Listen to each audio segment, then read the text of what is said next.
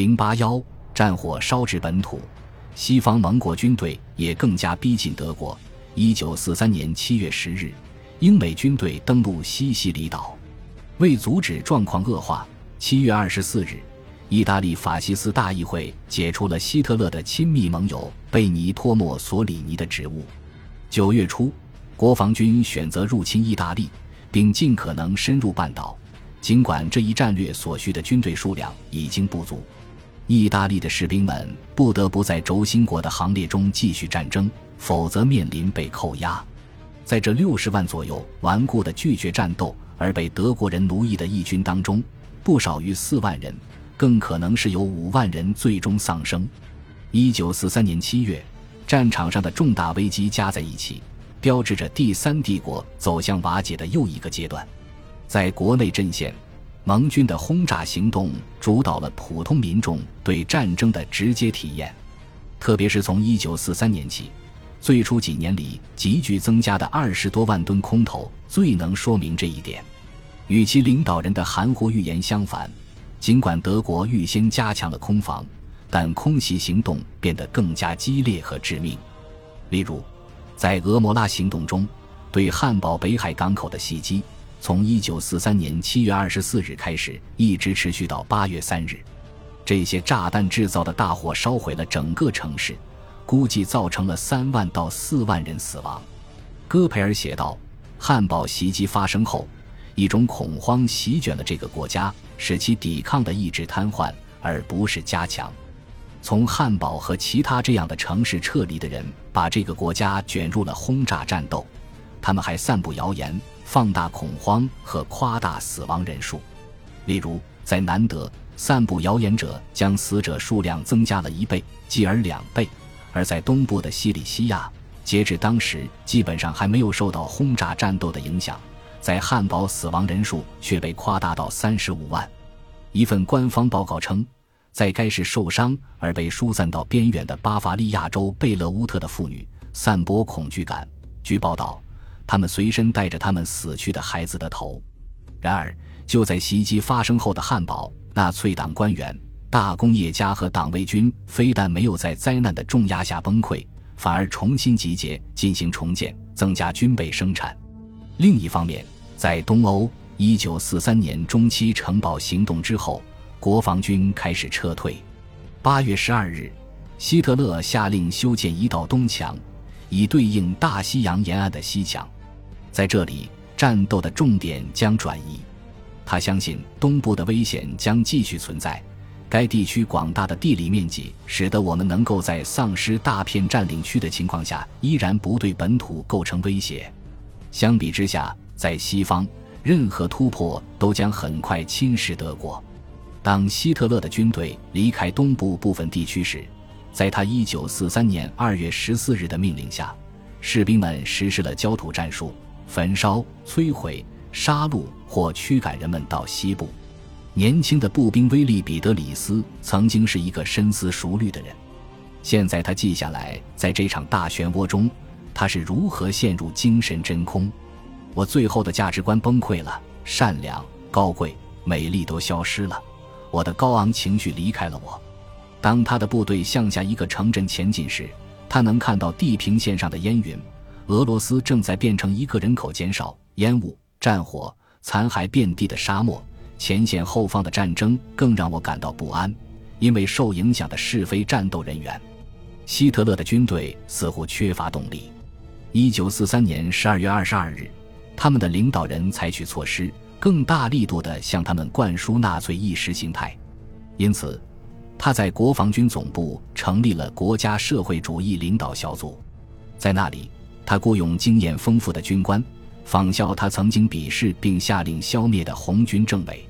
在新年的一月七日，他说：“他们在师级的工作是建立国家领导层和军官团之间的完全一致，因为他希望整个国防军接受国家社会主义思想体系。”当月晚些时候，他打电话给许多前线指挥官，要求在波森进行为期两天的教育课程。一月二十七日，他在总部与他们交谈了两个小时，其目的是让他们达到国家社会主义意识形态标准。并使他们为一切可能发生的事情做好准备，甚至可能是同苏联订立某种协定。斯大林格勒战役之后，希特勒避免在大众面前讲话。整个1944年，为了适应阴郁的日子和他日渐衰落的领袖力量，元首甚至一次也没有在公众面前露面。尽管他在纳粹党的一次集会上发表了讲话，通过无线广播做过两次讲话。相反，他把自己深埋在地下指挥部的军事事务中。现在，他的目光再次转向西方。事实上，早在1941年12月14日，他就已经下令开创一条从法国到挪威的防线，以防从大西洋沿岸的进击。次年8月，他将这一范围扩大到大西洋墙。到1944年6月，最终沿海岸线的防线达2685公里。戈培尔不久前会见希特勒时，元首向他保证，无论进击何时发生，其都将失败。失败一旦发生，就会加速英国可能发生的危机，而这反过来又会在那里造成某种情节，比如德国在一九一八年革命中经历的情景。此外，这一事态的转变可能会使斯大林接受某种形式的和平。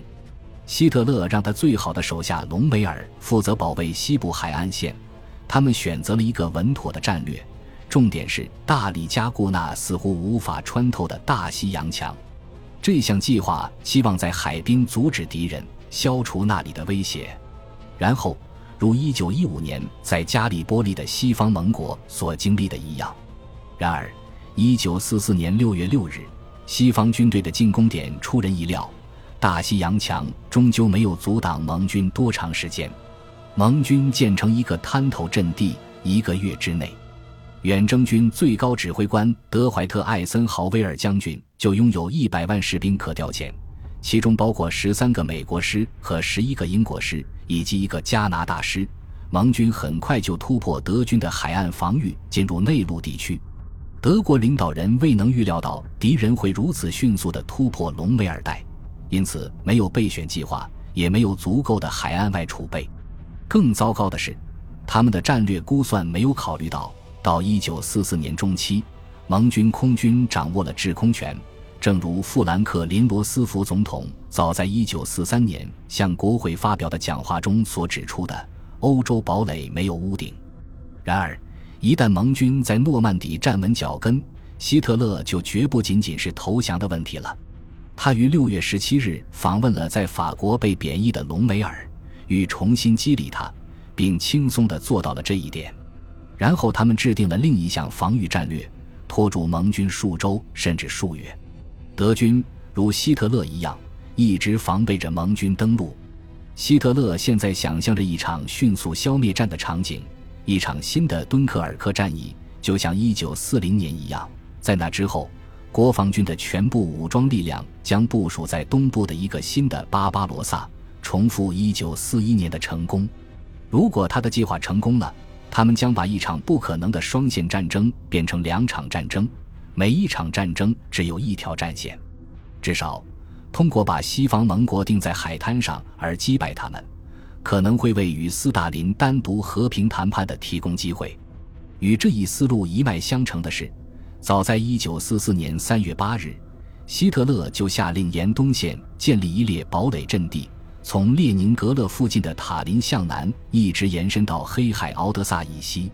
他的指示指出，每一支军队都允许自己被包围，从而压制尽可能多的敌军，就像城堡和堡垒在遥远的过去所做到的那样。就在盟军登陆诺曼底的同时。红军动员了一场名为“巴格拉基昂行动”的夏季攻势，即使是初始阶段的白俄罗斯，也至少有一百二十万红军。巴格拉基昂行动的人数也以三一的比例超过了德国国防军。更严重的是，坦克兵力比例为二十三一。该行动最终于六月二十二日启动，恰逢德国进攻苏联三周年，因此，苏联军队从国防军那里吸取了教训。并为了扩大其在数量上的优势，把重点放在了敌人防线的狭窄部分上。此外，由于德国空军的大部分剩余力量都被西方国家所牵制，苏联空军控制了东部的上空。在那次夏季攻势中，苏联的进攻一直持续到八月。在此期间，红军和德国国防军的角色与三年前发生了逆转。斯大林的军队现在进行了一场移动战争，就像德国人在一九四一年所做的那样。而希特勒的军队在一九四四年不得不仿效当时红军的简单防御态势。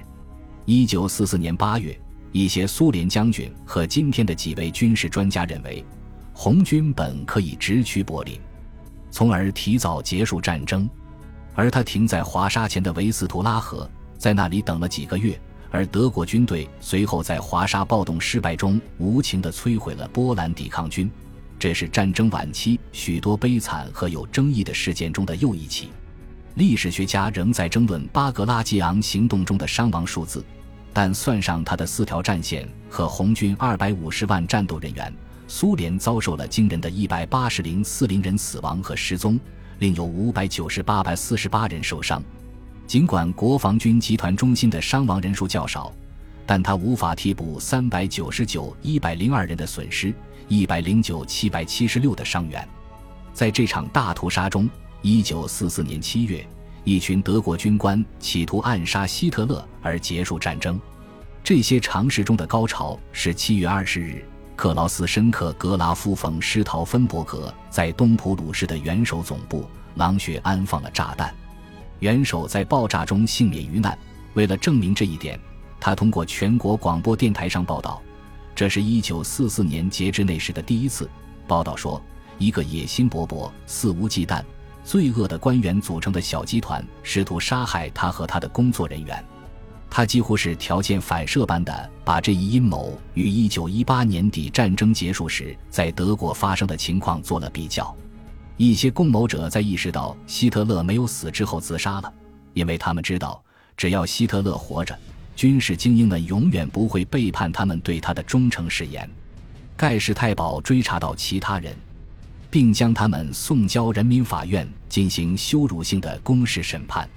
对德国舆论的研究普遍认为，刺杀希特勒的企图不受全国百分之六十至百分之七十的人欢迎，其中包括主要教堂的成员。甚至美国当时对德国战俘的调查也得出类似结果。当然。一些前共产主义和社会民主活动家对政变失败表示失望，但另一方面，也有市民说希特勒从来不够激进，没有触及反动的贵族和军官集团，本应该做更多的工作来创建一个真正的人民团体。即使第三帝国处于明显的困境，它仍然是危险的。早在1944年6月13日拂晓前，他的飞行炸弹第一次瞄准了伦敦。戈培尔说服希特勒称他们为 V 一火箭，从而暗示他们只是一系列复仇导弹中的第一批。更大的 V 二虽然开发的更早，于1944年9月8日在伦敦首次爆炸，然而在虚张声势的背后，戈培尔认识到德国局势的严重性。恭喜你又听完三集，欢迎点赞、留言、关注主播。主页有更多精彩内容。